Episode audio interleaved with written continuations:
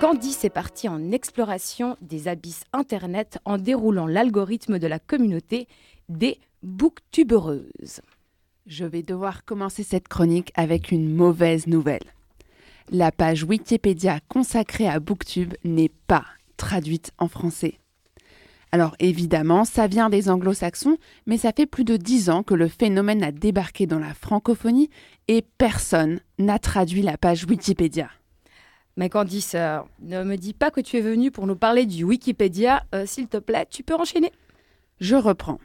Un booktuber ou une booktubeuse, c'est une personne qui fait des vidéos sur YouTube à propos de livres. En français, ça donnerait livre-tubeur, beaucoup moins sexy. Mais qui sont ces personnes? Ce sont majoritairement des jeunes, d'une vingtaine d'années, majoritairement des femmes, mais ce sont avant tout des passionnés des fans de lecture qui adorent lire et surtout partager leurs coups de cœur avec leur communauté. Il y en a pour tous les goûts. Romance, science-fiction, polar, essais, BD, romans graphiques, manga, mais le genre qui prédomine, c'est celui de la littérature young adult. Encore un anglicisme. Young adult, soit jeunes adultes, c'est quelque part entre l'adolescence et ce qu'il y a après. C'est un concept éditorial anglo-saxon qui se définit donc par l'âge de sa cible. C'est un genre assez large qui met souvent en scène un héros, une héroïne, auquel il est facile de s'identifier dans son passage à l'âge adulte. Bref, les booktubers et booktubeuses s'inscrivent dans la génération Internet qui sait très bien manier les outils. Car attention, ce ne sont pas de simples vidéos face caméra. Non, ce sont de véritables petits bijoux de vidéastes, filmés devant de jolies bibliothèques bien rangées avec des guirlandes lumineuses, des coussins confortables et une tasse de thé. Comme à la maison. On s'y sent bien et on s'identifie d'autant plus à la personne qui nous parle. Ce sont aussi des pros du montage avec des génériques personnalisés, des incrustations à l'écran, de la musique. Tout est fait pour se laisser transporter par des vidéos pouvant aller jusqu'à une heure. C'est armé de mon éternel bubble tea à la mangue avec perles de tapioca que je vous souhaite une excellente année 2022 et que je vous propose d'attaquer la présentation du challenge février Tapal 2022, troisième édition, parce que croyez-moi, je suis comme une gosse le matin de Noël.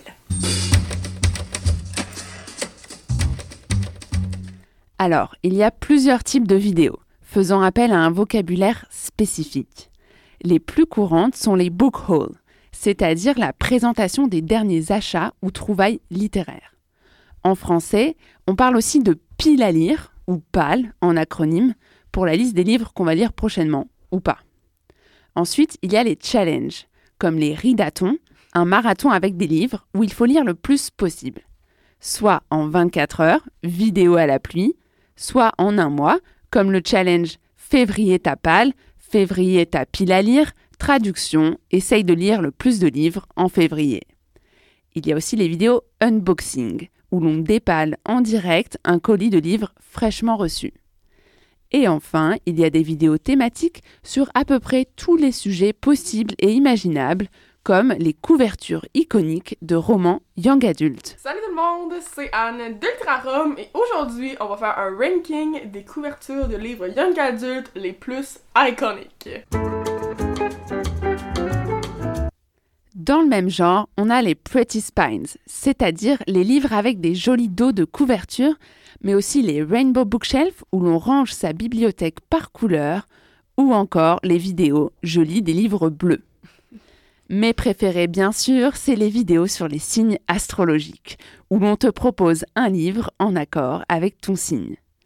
Il y a aussi bien sûr des thématiques liées au contenu des livres, comme la thématique LGBTQ, le racisme, le handicap, les légendes du roi Arthur ou la littérature africaine. Il y a la question critique aussi. Est-ce qu'il parle toujours des livres en bien? L'idée étant de partager ses coups de cœur, on est très souvent sur des critiques positives mais certaines présentent les livres à ne pas lire. Il y a d'ailleurs eu un mouvement incitant à être plus critique lancé en 2014 avec le hashtag BeCritical. S'opposent alors deux écoles les partisans de l'esprit critique et de la polémique et les défenseurs du positivisme. Car nous arrivons au sujet qui fâche. celui du rapport à l'industrie. Rapidement, booktubeurs et booktubeuses se sont imposés comme prescripteurs de bons conseils auprès de leurs pairs. Et pourquoi est-ce que ça a si bien marché? Parce que justement, personne ne s'adressait de cette manière aux jeunes qui avaient envie de lire. Beaucoup plus facile de recevoir un conseil lecture de la part d'une personne de ton âge via une vidéo rigolote plutôt que par ton prof de français ou la bibliothécaire du quartier. Et là, les maisons d'édition, jusqu'alors très peu présentes sur les réseaux, ont rapidement ciblé leurs futurs ambassadeurs et ambassadrices. Et voilà la vérité. Derrière ces vidéos couleurs acidulées se cache, parfois, une promotion commerciale. Désormais indiquée à l'image par la mention inclut une communication commerciale, certaines sont très bien faites. Et pour fêter notre comeback de la rentrée, la rédaction a décidé de te faire hurler, bébé. Grâce à notre partenariat avec la très chouette collection Hugo Poche Classique. Wouhou Une collection poche qui a pour vocation de publier les grands classiques de la littérature anglo-saxonne, française ou étrangère. Salut Marie-Joseph Malgré le fait qu'elles reçoivent des livres de la part des maisons d'édition, une partie s'est restée critique. D'autres ont tellement d'influence qu'elles vont proposer aux éditeurs des titres à sortir en version française et permettre ainsi des traductions qui n'auraient pas existé autrement. Donc quelque part, on est sur un deal gagnant-gagnant. En janvier, j'ai donc lu 34 BD. Je ne vous parlerai pas de chacune d'entre elles, mais plutôt de celles qui m'ont marqué. On commence avec The End de Zep. Alors j'ai trouvé ça sympa vite fait, et j'ai très vite compris où ça allait. Stegetil, tome 1, L'île du disparu. Alors nous, on adore ce que fait Max de Radigues.